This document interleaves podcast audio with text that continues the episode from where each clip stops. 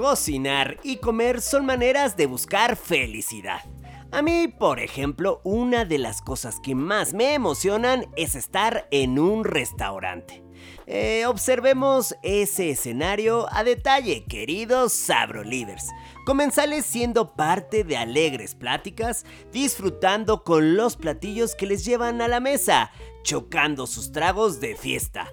O bien, asomarse a la cocina y ser testigos de la enorme pasión y dedicación de ese batallón al cocinar y servir.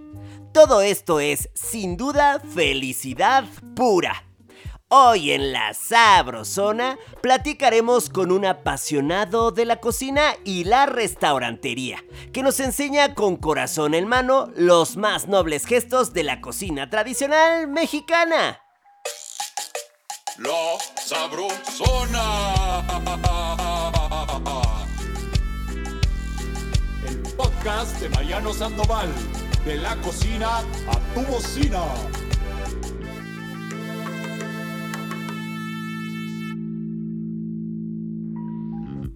Comer en familia de inmediato te llena de vida. Y la cocina tradicional mexicana es lo mejor para tocar el corazón. Hoy nuestros queridos Sabrolivers nos cuentan qué platillos mexicanos son sus favoritos para compartir con la familia. Sa, sa. Buena tarde, compita lindo. Pues a mí lo que me gusta compartir mucho con mi familia es un domingo un buen almuerzo con unos chilaquiles y un pedazo de arrachera. Hola Mariano, saludos a la Sabrosona. Bueno, sin duda mi platillo favorito para compartir en familia son las tostadas de cochinita. Son muy ricas y me recuerda mucho a Yucatán. Ah. saludos, soy Mati. Hola Mariano, buenas tardes. Saludos a tu programa.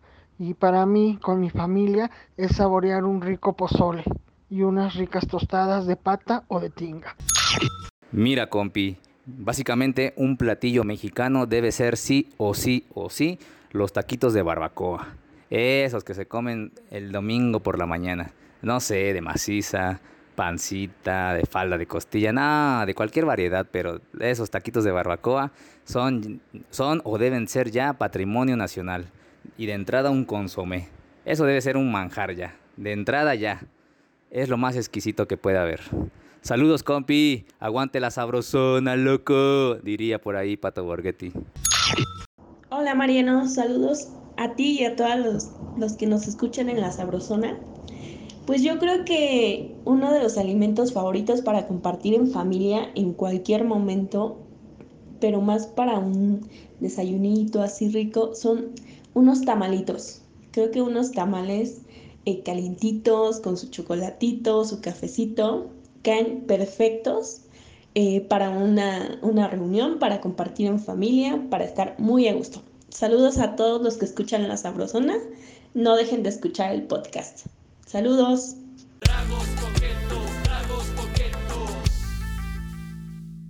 Decir cocina tradicional mexicana es hablar de un monumento, reconocida desde la sofisticación hasta el día a día de los alimentos, la comida de los mexicanos es de los mejores estandartes que tenemos para presentarnos ante el mundo.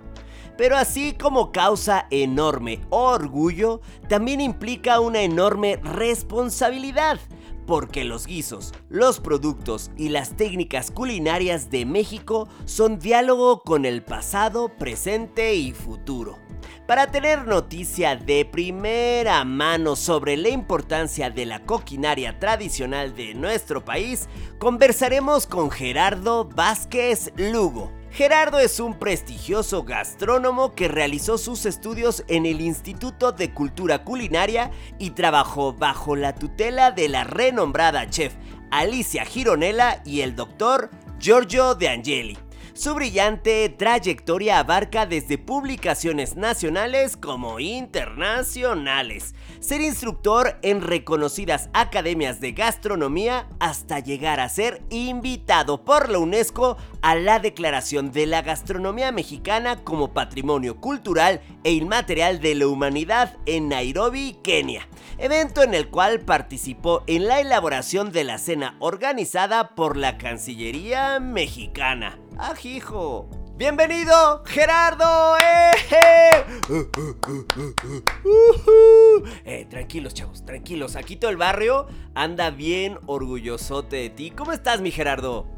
Muy bien, pues aquí andamos ya, ya listos para echar la platicada. Eso, caray. Y es que, mi querido Gerardo, a ver, ¿cómo, cómo te gusta que te llamemos en el barrio? Gerardo.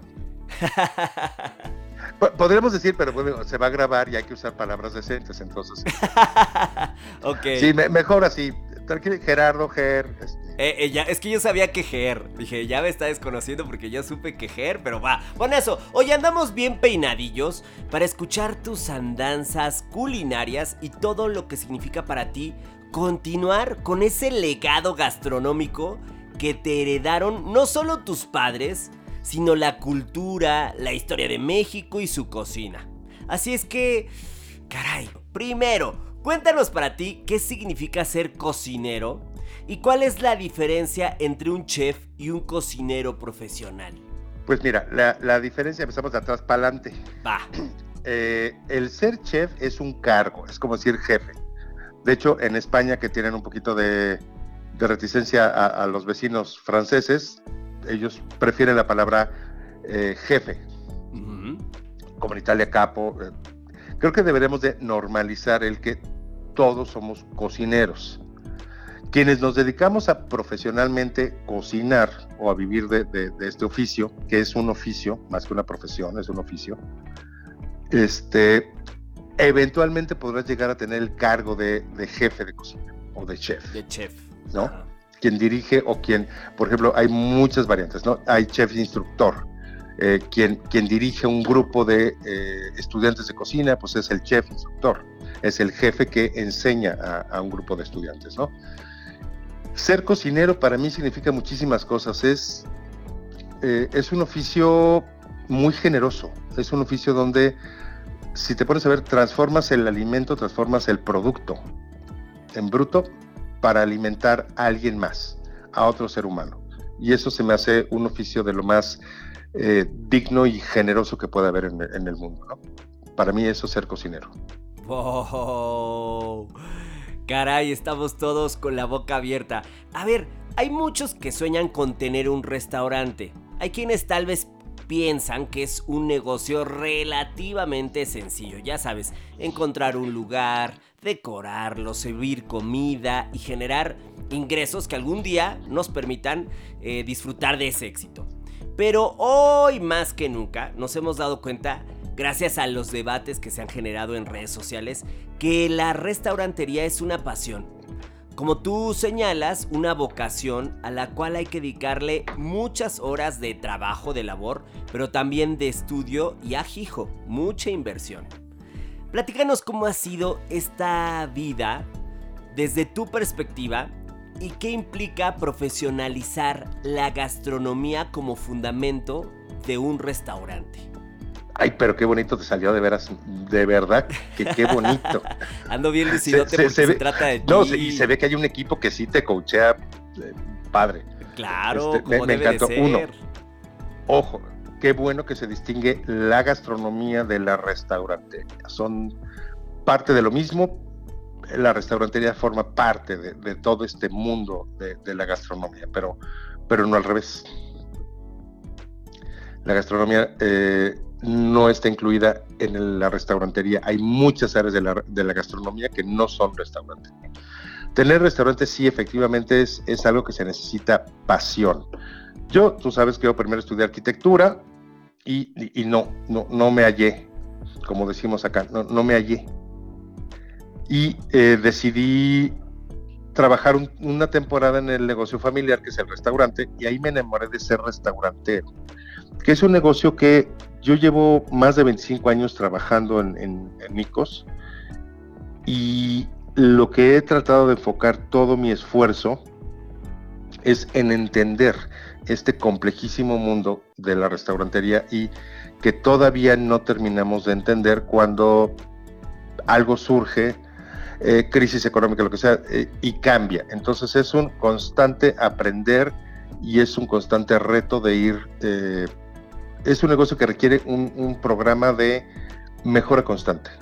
Quedarse en, un concepto original y seguirlo haciendo de la misma manera se puede ser fiel al concepto, pero a las formas no. Mm, hay que evolucionar.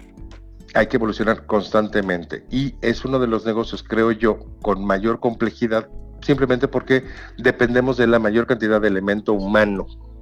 Eso. Creo que es uno, de los eh, negocios que más, más personas, más, más, elemento humano requiere y los humanos somos muy complejos. Entonces lo vuelve algo verdaderamente un gran reto, donde no solo es buscar el beneficio económico, es buscar la satisfacción en muchos aspectos, no solo para el comensal, sino también para el equipo que conformamos un restaurante, no solo los socios. Los socios, eh, el staff, quienes trabajan, eh, quienes asisten, y, hay un mundo impresionante de gente alrededor. Por ejemplo, eh, nosotros tenemos simplemente como empresas, que nos dan consultoría, tenemos un despacho legal que nos da una consultoría. O sea, no, podemos ser todólogos. Tenemos otra, otra empresa, otro grupo que nos asesora desde el punto de vista comunicación y eh, relaciones públicas. Tenemos otra empresa que nos hace diseño gráfico y redes sociales. Tenemos otra empresa que nos lleva eh, todo el tema de eh, consultoría para temas enológicos y de servicio de comedor. Oh, sí, es un batallón. Ahora, es un batallón de, gente familianicos, más aparte lo que son proveedores, distribuidores, productores, campesinos. Y cuando empiezas a multiplicar la cantidad de, gente interrelacionada, es como, como una gran telaraña gigantesca, donde un, un, nudito, que es una persona, donde se mueva o donde no está bien, y todo puede ocasionar un caos. Totalmente. Porque estamos todos interconectados, absolutamente todos. No, hay, un, no hay una labor menor. Sin duda. En, un restaurante. Sin duda. Y bueno, pues es que, por favor, cuéntanos, háblanos de Nicos, que es el restaurante familiar que fundaron tus padres, Don Ray y Doña Elenita, y que recientemente cumplió nada más y nada menos que 64 años de vida. Casimero. Jesús. Háblanos, por favor, de Nicos. Híjole, mi papá siempre dijo, y doña Lenta también, eh, un restaurante es, si aguantas un año, aguantas tres. Si aguantas tres, aguantas cinco. Si aguantas cinco, aguantas diez. Y de ahí te vas multiplicándole. Es un negocio de aguante. Eh, ¿Qué ha sido Nicos? Eh, híjole, yo, no me di cuenta en qué momento pasaron 10 años o, de repente ya estaba yo cumpliendo 20 años trabajando y recientemente me di cuenta que ya lleva más de 25. No he sacado la cuenta exacta. Y, ya no me interesa sacar la cuenta exacta, es pues que siga y que continúe. Nicos creo que es mucho más poderoso de, lo que puede ser Gerardo o la misma Doña Elenita, Don Rey que ya se fue. O sea, es, Nicos ya es un ente muy poderoso que involucra a un gran equipo de, de personas. Entonces, todos somos necesarios, pero nadie es indispensable. Oh. Como todo en la vida. Claro, aquí aplica en esta misma historia esa máxima. ¿Y qué tanto has dedicado tu vida culinaria a la investigación, rescate y difusión de la cocina mexicana a través de Nicos? Híjole, pues creo que es una labor eh, cotidiana. Todos los días tienes que estar aprendiendo eh, sobre la marcha sobre todos los temas. Eh, caso de ejemplo, ¿no? Por ejemplo, eh, tenemos de repente, eh, llega un proveedor de no sé qué producto te guste, nómbrame el que quieras. Mm, por ejemplo, flores orgánicas. Flores orgánicas. ¿Cuántos proveedores actualmente hay de flores orgánicas? Ah, ¿Cuáles son los usos tradicionales para la florifagia en México? Que, ojo, no es una cuestión de moda fancy fifi este, de los últimos años. Hace, híjole, ya no recuerdo cuántos, pero ya un montón de años, un día yo caminando sobre eh, Paseo de la Reforma que ponía, una gran expo de flores. Y vi un arreglo de flores precioso. Me acerqué porque me llamó la atención y me recordó cuando mi hermana era una jovenzuela y los pretendientes le mandaban arreglos florales de florerías muy bonitas, muy elegantes, que no vamos a decir su nombre porque no nos patrocinaron este podcast. Y dije, ay, qué bonitos como los arreglos que le mandaban los galanes a mi hermana. Sí. Y me acerco y me dice este hombre, oiga, quiero escuchar la plática sobre eh, flores gourmet. De entrada, la, palabra gourmet no, no, me, no me fascina, pero me llamó la atención. Dije, ¿de, qué está usted hablando? Yo tenía reserva para un restaurante en 10 minutos más. Hablé en ese momento al restaurante, les pedí que por favor eh, me retrasaran la reserva media hora más para poder escuchar a este hombre. Este hombre cuando yo lo conozco, Mauro, Mauro, Mauro Méndez, Mauro Chávez, Mauro Chávez. Perdón, se me confundió el, apellido, el, apellido. Mauro cuando yo lo cuando yo lo conozco, tenía este proyecto de Ecoflor y, su idea, su sueño era precisamente hacer flores para consumo humano, flores que pudieran integrarse en la gastronomía, porque hay una gran investigación histórica acerca del consumo de flores en este país. Y hay otras culturas que también lo adaptan mucho. Ejemplo, eh, Japón, ¿no? Japón, muchos de sus platos llevan flores y hay muchos platos y desde muchísimos años hay platos a base de flores en México. Hay recetarios incluso, hay, hay testimonios escritos, o sea, no es algo que estoy inventando yo. Y yo veía la mirada de su esposa cuando él platicaba este sueño de lograr que muchos restaurantes compraran sus flores precisamente para servirle en los platillos. Y yo veía la mirada de la señora y, su expresión era de, pues ya ni modo, me tocó casarme con un soñador, ni modo, pues voy a ser pobre toda mi vida. Este loco, sí. Sus hijos eran muy chiquitos. La hija estudió una licenciatura, se fue, tuvo un empleo en una empresa muy grande, regresó y es la que lleva ya toda la parte digital y de eh, catálogo y la parte administrativa. El hijo, que era un niño que lo acompañaba de la mano, es el encargado ahora, que sigue estudiando una licenciatura, el chamaco, está, si no es porque ya la terminó, o estaba a punto de terminarla, y es el encargado de toda la parte de distribución. Entonces, y ya con un negocio que requiere mucha gente de la misma familia teniendo labores específicas.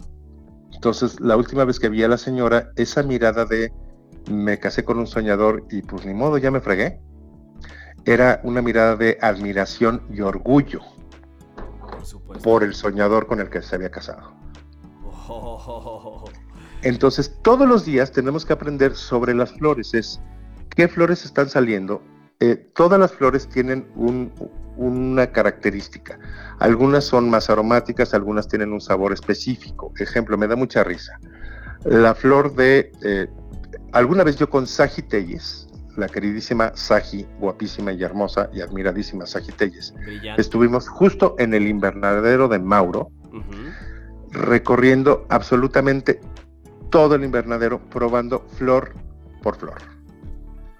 Ejemplo, probamos todos los pétalos de todos los colores de rosas que tenía en ese momento. Algunas son más dulces, algunas son más amargas, algunas son más aromáticas, algunas tienen una textura más suave, algunas tienen una textura un poquito más dura. Y estuvimos viendo los posibles usos de los pétalos de los diferentes colores, simplemente de las rosas. La borraja, que a muchos chefs les encanta la borraja. Y les encanta porque es una flor moradita, muy bonita, de cinco petalitos, preciosa, que se ve divina en un postre. Pero me pregunto cuántos de ellos han probado la borraja que sabe a pepino con los guiones. Tiene un sabor característico. Entonces, ¿por qué usar una flor que sabe como a pepino en un pastel de chocolate? Por decir. ¿no? Entonces tenemos que investigar cuál es el posible uso. ¿Qué flores se adaptan a los sabores y los aromas de los platos? Eso es constante. Igual con el jitomate. ¿De dónde viene este jitomate? ¿En qué temporada estamos del jitomate? Actualmente conseguimos jitomate prácticamente todo el año. Por los nuevos sistemas de cultivo, por los invernaderos, por los controles de riego y demás.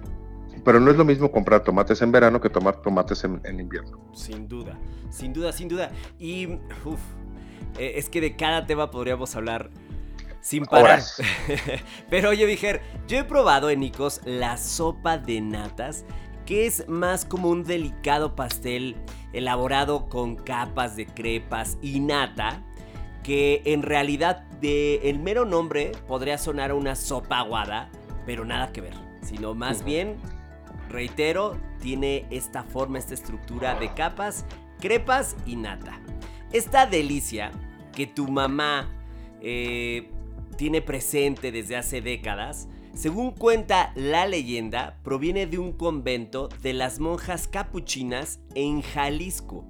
Y ha sido una receta que ha pasado evidentemente de generación en generación. ¿Cuál es para ti la importancia del rescate y la preservación de estas recetas antiguas que forman parte de un acervo culinario poco conocido de nuestra gastronomía? Pues mira, sí, en efecto, la leyenda, hasta donde yo me la sé, es cierta. Este convento de monjas capuchinas en Guadalajara, que llegan las monjas capuchinas de origen francés, justo con la intervención francesa. La Madre Superior a principios del siglo XX, finales del XIX, principios del siglo XX, era una tía abuela de mi papá. Y las señoritas en ese entonces tenían que entrar al convento pues, como para educarse, para que aprendieran a cocinar, a bordar, a lo que en ese momento se consideraba labores importantes eh, en una mujer casadera, ¿no? Costumbres antiguas que, bueno, Ya cayeron en desuso, afortunadamente. y bueno, eh, es un convento que hacían votos de pobreza. De lo que vivían eran de vender comida y hacer trabajos de plancha, bordado, deshilado y demás, básicamente para las mismas iglesias. O sea, las servilletas con que el padrecito usa para la misa y Ya, muchos no, trabajos de, plancha y demás y de, eh, de costura y de comida. De eso vivían, ¿no? Eh, viene la explotación, no sé qué demás, y bueno, se conservan las recetas. Hace poquito vino eh, una persona que yo admiro indeciblemente, el doctor Narro, y me dijo algo muy bonito, que me, nos felicitaba precisamente por esa labor de conservar nuestra identidad, nuestra conexión con nuestra mexicanidad, con nuestros recuerdos, con nuestras tradiciones, con nuestra herencia cultural. Entonces, para mí esa es la importancia de conservar ese tipo de recetas. Nos reconectan con los recuerdos, nos recuerda con nuestra identidad, con nuestra mexicanidad, con nuestras festividades, con la forma de cómo somos los mexicanos, Nos recuerda quiénes Y- somos. Quiénes somos y de dónde venimos. Wow. Siguiendo con tu dedicado trabajo en el restaurante, ¿cuáles son los pilares de la cocina en tu práctica diaria en Nicos? Híjole, en un mundo ideal, precisamente en como como ¿cómo dijiste que lo dijiste tan bonito? los pilares, esos Los pilares, pilares. en la práctica diaria. Ajá, exactamente. Para mí los pilares, híjole, son varios. Y, y muchos están ligados a la parte de la declaratoria de patrimonio. Que es este tienen valores de, de comunitarios. O sea, la cocina mexicana es una cocina que se cosecha, Vincula. se cultiva en comunidad, o sea, desde el campo. Entonces, para mí el respeto al campesino es primordial, el respeto a quienes nos surten los productos, los jitomates, las flores de Mauro, eh, eh, no sé, eh, la pesca. Por ejemplo, tratamos de trabajar solamente con eh, quienes tienen eh, pesca sustentable, básicamente. Estamos en una campaña que se llama Pesca con Futuro, que es precisamente provocar y comunicar el consumo de pesca sustentable. O por lo menos pesca responsable, ¿no? que sea pesca legal. Exactamente. Que se respeten las vedas, que se respeten las temporadas, que se respete la ecología. Entonces, creo que uno de los pilares que, que caracteriza, que caracter- ah, se me lenguó la traba, se, que caracteriza lo que viene siendo eh, la labor del día a día en la cotidianidad, viene Ajá. siendo el respeto, el respeto Ajá. al trabajo A los otros. de los demás, Sí. el respeto al trabajo entre nosotros y el respeto a quien visita el restaurante. Ujú. Si yo te pongo que te, pide- te voy a hacer una sopa de fideo, no, no pretendo sorprenderte con algo novedoso, no pretendo hacerte creer que estoy vendiendo el hilo negro, estoy haciendo una sopa de fideo Tradicional. de la mejor manera que puedo hacer una sopa de fideo, con el jo- mejor producto, ¿no? Ujú. Nikos ha sobrevivido terremotos, crisis económicas y además ahora pandemia. Por y si fuera se- Bueno, imagínate. Y se dice fácil, pero la gran mayoría de lugares no corren con esa suerte.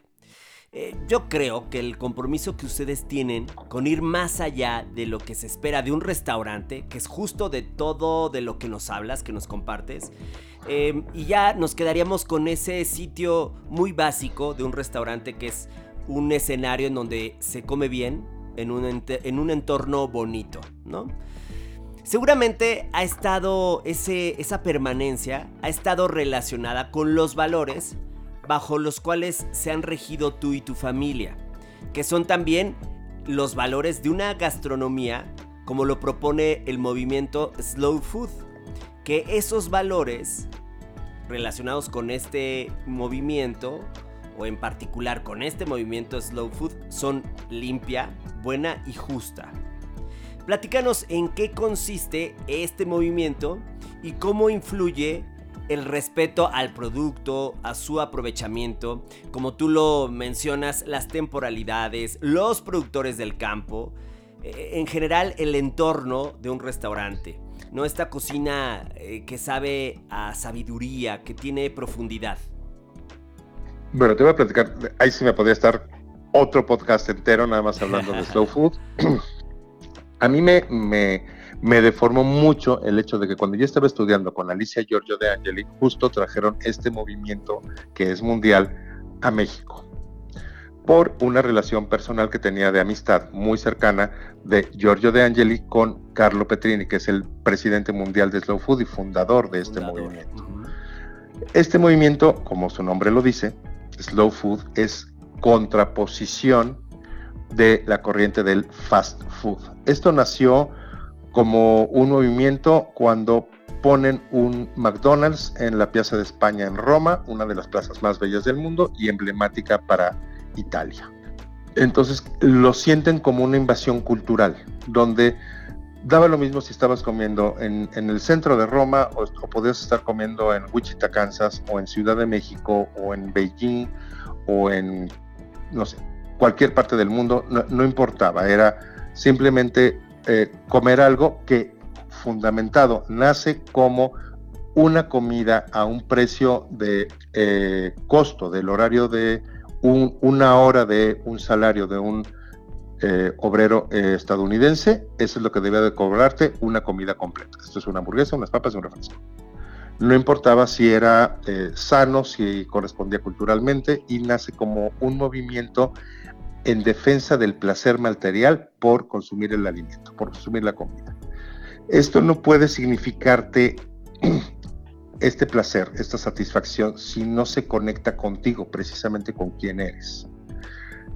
Para preservar esto, evidentemente hay que preservar los platillos, pero los platillos no se preservan sin, eh, sin preservar el producto. Y Carlo Petrini cortaba una anécdota precisamente cuando presentó su libro que se llama Bueno, Lim- bueno Polito y Justo, Bueno, Limpio y Justo. Que él, habiendo estado de viaje, regresa a Bra, que es la ciudad sede de- del movimiento Slow Food en, en el norte de Italia, en Piamonte. Llega a su lugar favorito de toda la vida y pide un plato tradicional del Piamonte que se llama peperonata, a base de el pimiento cuadrado piamontés. Lo prueba y le sabe como, pues como a pasto. Y le pregunta al, al patrón, al dueño del restaurante, oye, ¿cambiaste el cocinero? No, es el mismo de toda la vida. Oye, pero es que probé la peperonata, yo venía con antojo de una peperonata y no me sabe igual. Me dice, sí, lamentablemente eh, ya no estamos comprando el pimiento cultivado en Piamonte porque se dejó de cultivar. Eh, hubo competencia muy fuerte, está llegando muchísimo pimiento de, de Holanda. Entonces Carlos Petrini se va a ver al, al campesino que conocía. Bra es un pueblito chiquitito, ¿no? Va a ver a este hombre y le dice, oye, qué pena, me enteré que te sacaron del mercado, ya no puedes cultivar, ya no puedes vender eh, pimientos porque te sacaron del mercado. Me dice, sí, pues cultivados en invernaderos en Holanda llegan a muchísimo mejor precio, eh, con condiciones controladas, entonces tienen un- una vida de anaquel más larga. Entonces, pues sí, no, no me convino ya seguir cultivando, pues porque no me lo compraba. Oye, pero ¿qué vas a hacer tú, tu familia? ¿De qué vives? Ah, no te preocupes, yo estoy cultivando bulbos de tulipanes y se los estamos vendiendo a Holanda. una de las cosas más ilógicas que puede haber. O sea, de donde era originalmente el pimiento, ya no lo cultivan. Y, donde están cultivando lo que tradicionalmente cultivaba Holanda eran tulipanes, ya los están cultivando en el norte de Italia. Caray. Este tipo de cosas son las que están pasando, están degenerando. Entonces, de, ahí la preocupación de Carlos de es la cocina tiene que ser buena. O sea, buena de está bueno, está sabroso, está gustoso. Pero también tiene que ser buena, tiene que tener beneficios, tiene que ser benéfica la, esta cocina, ¿no? Llevar una dieta balanceada, etcétera, etcétera. Limpia. Evidentemente, pues no puedes consumir algo que, pues, que esté sucio, que tenga pues microorganismos ahí no deseados en tu platillo. Sin duda. Pero también tiene que ser limpia con su entorno, tiene que ser limpia con la ecología. Cuando tú cocinas, puedes generar una cantidad de efectos nocivos, o sea, desperdicios, eh, o sea, la cantidad de basura que puede generar un restaurante es alucinante. Pero también en el campo, puede ser no limpia con, con, el campo al producir determinado tipo de productos o con, o con el mar, o con la pesca, o con, los fertilizantes. Tiene que, ser, sí, tiene que ser limpia, exactamente, cuidando la ecología y cuidando la salud de quien consume la comida. Y justa, tiene que ser justa para quien la produce, quien produce el alimento originalmente, que es un campesino. Quien la distribuye, quien las lleva a las ciudades para que los restaurantes podamos tener acceso o el consumidor pueda tener acceso a comprar el producto. quien la vende, quien la transforma también, los restauranteros tenemos que vivir de algo. Sí. Y es de cobrar por transformar el alimento y venderlo hecho un platillo. Pero también tiene que ser justa para el comensal. O sea, el comensal tiene que recibir un pago justo, hacer un pago justo por lo que está recibiendo, que implica muchas cosas. Tú lo acabas de decir, Nicos es un lugar simple en un barrio, en un barrio, barrio tradicional de Ciudad de México al norte de la ciudad. No pretende ser un restaurante de manteles largos, no es un restaurante de autor, no es un, no es un local elegante, es un local simple en un barrio tradicional donde la gente viene a probar comida tradicional. Punto. No, no pretendo sorprender a nadie con una gastronomía eh, que no sea lo, lo que es una sopa de fideos es simplemente una sopa de fideos, punto. Eh, sí, sí, sí, lo dices con mucha modestia, pero eh, la, grandeza de Nikos justo está en esa sopa de fideos tradicional, ¿no? Que ha permitido que muchas generaciones lo conozcan y entiendan de dónde venimos. Solo que lo, dices de una forma siempre acompañado de mucha humildad, pero sabemos todos, todos sabemos perfectamente el tamaño y la forma de Nikos. Y no es que, mira, mira, mijer, no es que me guste el chisme, pero cuéntanos todos los sabrosos detalles, todos los pormenores de cómo fue formar parte de un grupo de embajadores de nuestra cocina, quienes lograron un nombramiento importantísimo en el año 2010 en relación con la coquinaria mexicana. Recuérdanos a todos de qué trató, de qué estamos hablando. Híjole, la época del 2010 es cuando se logra la Declaratoria de Patrimonio Cultural y Material de la Humanidad o estamos hablando de cuando se declara un grupo de embajadores gastronómicos. De la primera, de la declaratoria. De, la Declaratoria de Patrimonio Cultural de la Humanidad. Bueno, realmente esto fue, híjole, fue una cosa muy compleja, muy, muy... Muy de mucho esfuerzo, ¿no? De mucho esfuerzo te voy a platicar, si quieres chismes jugosos y detalles, sí. llego yo un día a el restaurante El Tajín de Alicia Giorgio de Angeli. Alicia estaba eh, en junta con el staff de sala haciendo eh, el briefing para cambio de menú. Evidentemente me ignora y subo yo a la oficina del doctor de Angeli y me dice, ah, Jerry, querido, pasa, siéntate. Quiero que escuches el discurso que voy a dar en el próximo foro que vamos a tener en La Habana. Gloria López Morales, que es la representante de la UNESCO con sede en La Habana, nos invitó a dar una conferencia, donde el tema de ese congreso era turismo cultural. Y la conferencia de Giorgio precisamente versaba sobre la cocina es una manifestación cultural de un pueblo. Ese era el punto central. En ese entonces no se consideraba una manifestación cultural, no lo pelábamos, donde 2010, eh, se ¿eh? creía que para 2010. recibir turismo, por ejemplo, había que tener hamburguesas o tener un estilo de cocina como la que tenía el extranjero en su casa. Guacamole. Y eh, algo, comida para, perdón, voy a usar la expresión, comida para gringos, ¿no? Cocinar la cocina, pero para que le gustara al extranjero. Y empezamos a hacer una sarta de barbaridades y barrabasadas en aras a esto. Ujú. Se empezaron a gratinar todos los platos. O sea, tú pedías unos huevos enmolados y los pedían gratinados. Tú pedías unas enchiladas y todas las enchiladas las tenías que llevar gratinadas. Tú pedías cualquier plato con cualquier proteína y además era gratinado. Y de ahí vino una muy mala fama en la cocina mexicana. Que incluso hubo ahí un programa inglés, creo que se burlaban de la cocina mexicana en este sentido, justo en esta época Sí. que causó mucha molestia en el ámbito mexicano, tanto periodístico como gastronómico. Y cultural, evidentemente. Entonces, ¿cuál es el punto que empieza a haber un interés por voltear los ojos al origen de la cocina mexicana? La cocina mexicana es una suma de grandes cocinas. Tenemos uno de los países con mayor biodiversidad del planeta, con mayor diversidad cultural. Esto se puede medir gracias a las lenguas habladas vivas. Si tú entremezclas diversidad cultural con diversidad biológica, ¿cuántos mares, cuántos tipos de mar tenemos en este país?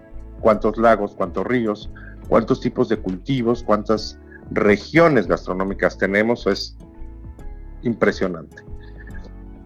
Pero el origen está precisamente en las cocinas comunitarias, en los pueblos, en las cocinas de las diferentes etnias. No es lo mismo decir cocina michoacana que decir cocina purépecha. No toda la cocina michoacana es cocina purépecha. Hay una cocina mestiza, hay una cocina callejera, hay una cocina de mercados, hay infinidad de cocinas, hay la cocina familiar michoacana. Lucero Soto es una gran exponente de esta cocina familiar este, michoacana, igual que Ruby Silva. Y se empiezan a hacer primero unos congresos en Puebla, donde se habla precisamente sobre gastronomía, sobre nuestros orígenes, sobre la parte histórica, filosófica, eh, antropológica, biológica de la cocina, y donde compartimos ya con cocineras y cocineros tradicionales. en un intercambio de conocimientos, de ideas y, y de muchas cosas, y se vuelve realmente eh, muy enriquecedor, y ahí surge el primer intento de la Declaratoria de Patrimonio. Ya había mucho interés por difundir como cultura la gastronomía por parte de Cancillería desde ese entonces. Ujú. Era una forma donde, eh, ¿qué nos da identidad? Sí nuestro colorido, sí nuestra música, sí nuestras fiestas, pero sobre todo nuestra comida. Entonces siempre se presentaba como marco de alguna representación cultural de México, eh, algún evento de cocina, donde a muchos nos invitaron a trabajar gratis. Habrá que ser claros.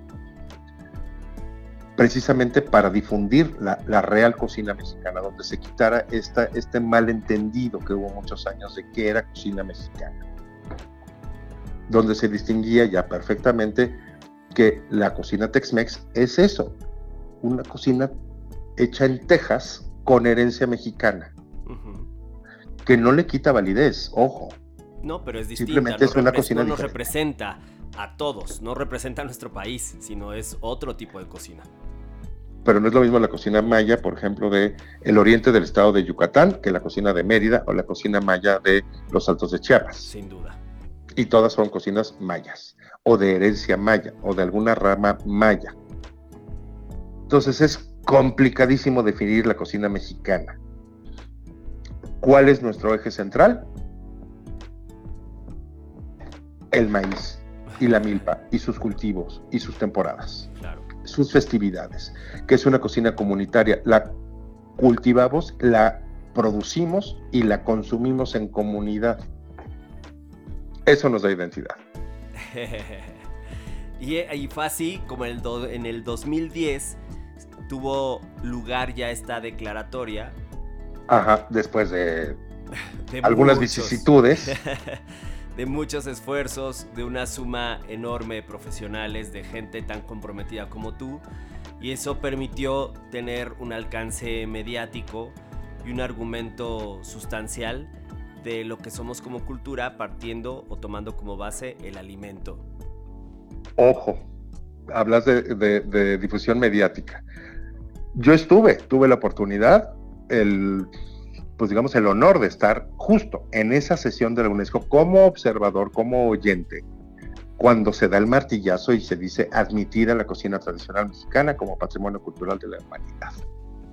Donde prensa fue una cosa espectacular porque había dos cocineras tradicionales, habíamos algunos cocineros profesionales, estaba el embajador, estaba eh, los representantes de la UNESCO, de México ante la UNESCO, el embajador este, López Morales, estaba la doctora Gloria López Morales también, que era la presidenta del conservatorio, es la presidenta del Conservatorio de la Cultura Gastronómica Mexicana, que es una ONG consultora para la UNESCO, además. Estábamos ahí un grupo ahí de mexicanos echando borquinche. Cuando se va acercando, porque esto es por orden alfabético, las declaratorias, incluso, por ejemplo, te puedo decir, la mesa de los embajadores de España se voltearon, se pusieron en el piso con las cámaras viéndose donde estábamos nosotros. Todo el mundo se empezó a voltear y el primero, me acuerdo perfecto, el primero que di- pegó un grito que digo, ¡Viva México! fue el embajador colombiano. Nunca se me va a olvidar. ¿Sabes cuántas entrevistas dio Juanita Bravo, que era una de las cocineras tradicionales, o esta eh, Antonina, otra cocinera michoacana también, que no hablan inglés? Entonces, pues ahí tenemos que estarles como echando la mano como, como chalanes de ellas, porque ellas eran las grandes protagonistas en esa noche, bueno, en esa tarde, para que ellas pudieran dar las entrevistas a toda la prensa mundial. Nómbrame un medio mexicano que ¡No! estuviera presente. No había ni ninguno. uno. Ay, caray. Ni prensa escrita, ni radio, ni televisión. Les interesó en lo más mínimo esto. No, bueno.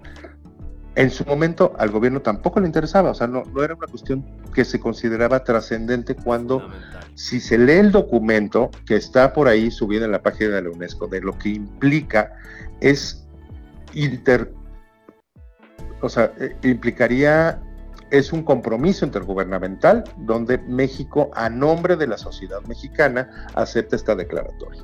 Ejemplo, tú como ciudadano mexicano no vas a nombremos un patrimonio cultural, eh, un patrimonio eh, monumental, eh, la ciudad de Morelia o Chichen Itza. Tú como ciudadano mexicano sientes el respeto de conservar este patrimonio. No vas y le echas pintura, este, no vas y eh, quieres hacer un picnic encima de la pirámide. O sea, le tratas con respeto, Con las solemnidades que, que con la solemnidad como mexicano de saber que es un patrimonio cultural de la humanidad.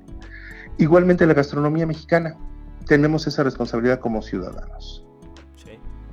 sí, sí, sí, así es. Y querido Gerardo, antes de terminar, ah, te quiero contar algo, algo muy personal. Mira, ayer me fui al mercadito y me compré la famosa lámpara del genio de los deseos. Así es, una pequeña Virgen. Sí, sí, sí, sí, ando muy presumido.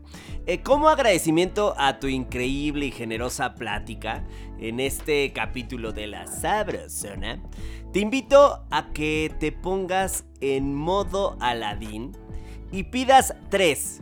Tres deseos gastronómicos a favor de la cocina tradicional mexicana. Así es que, número uno. Uno, que cuando vayamos a un mercado, así como el que tú fuiste ayer a comprar la lámpara, preguntemos cuando eh, compremos la fruta para la casa, eh, nuestra compra del día, al, a quien lo vende, de dónde viene este producto. va. Y prefiramos, ahí va dos deseos en uno, prefiramos siempre el producto mexicano. Bien, te lo valgo como, como no es tan, tan generoso, tan atento este deseo que uno, va uno. Número dos. Número dos, que en casa sigamos preservando esos recuerdos de nuestros seres queridos en la mesa. Tenemos familiares que ya se fueron, ya no están con nosotros. Una manera de rendirles el mayor tributo es conservar los mejores momentos que vivimos con ellos en una mesa. Vi- Vincular a nuestros seres queridos con las recetas y los alimentos. Y los alimentos es si la abuela o la bisabuela le gustaba tener alrededor de la mesa a su familia con café con leche y pan dulce comprado en la panadería del barrio o de pueblito, hay que hacer eso- esos homenajes. Ah, me encanta. Número 3 y último. Número tres y último deseo, virgen. Piénsalo bien. Ese es- Gerardo, está bien no difícil. otro, no hay pilón. Está bien dificilísimo. Aquí como en el mercado no va a haber pilón, ¿eh? Cuando asistan a un restaurante, preocúpense más por disfrutar la comida que por sacarle la foto para el Instagram.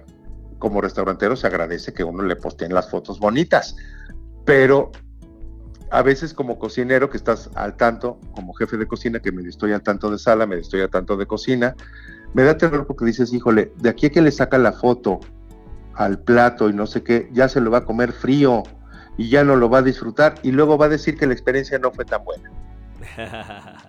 Entonces recuerden que hay un montón de gente atrás de haciendo su máximo esfuerzo para que disfruten ese momento. Comer, nada más. ¡Eso! Mi estimado, mi estimado, mi estimado Gerardo, ha sido un enorme lujo contar contigo en este episodio y que nos hayas inundado de esa pasión por un oficio que sin duda requiere total entrega y dedicación. Así es que gracias siempre y Obi, nos vemos pronto en Nicos. Me dará muchísimo gusto y de verdad qué honor y qué gusto que me hayan invitado a participar aquí en La Sabrosona. Me encantó. Buenazo, abrazo enorme Gerardo. Abrazo, mil gracias. Sí, así es. Recuperar y renovar son otras maneras de decir restaurar. Por ello, el restaurante, término que tiene su origen en la palabra restaurar, es uno de los lugares que mayor felicidad nos pueden dar. Vamos al restaurante a celebrar, a decirnos que nos queremos, a consentirnos. Hoy, el maestro cocinero Gerardo Vázquez Lugo nos ha tocado el alma al dejarnos bien claro que la cocina tradicional mexicana es amar y sentir desde los fogones y las cazuelas.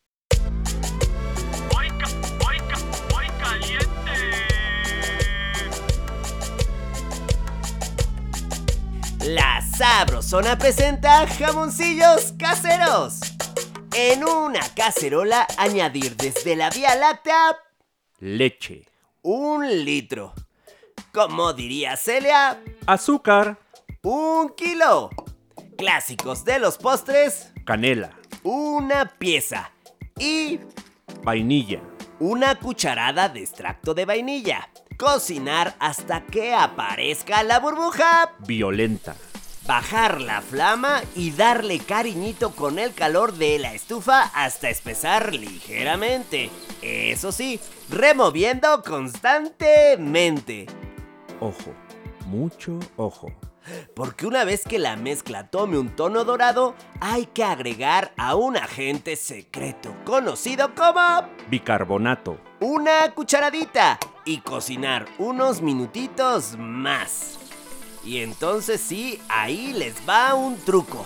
Tomar una porción de la preparación, colocar en un vaso con agua y si no se disuelve, retirar del fuego y seguirle meneando sabroso para bajar la temperatura. Ahora les damos la bienvenida al taller de manualidades. Claro. Es momento de humedecer las manos y formar bolitas con el dulce. Colocar en una charola, decorar en la parte alta con fuegos artificiales. Nuez. Dos tazas y reservar hasta que llegue la ocasión de disfrutar de este dulce típico. Permiso de gobernación A5432149. Y esto fue La Sabrosona. De la cocina a tu bocina.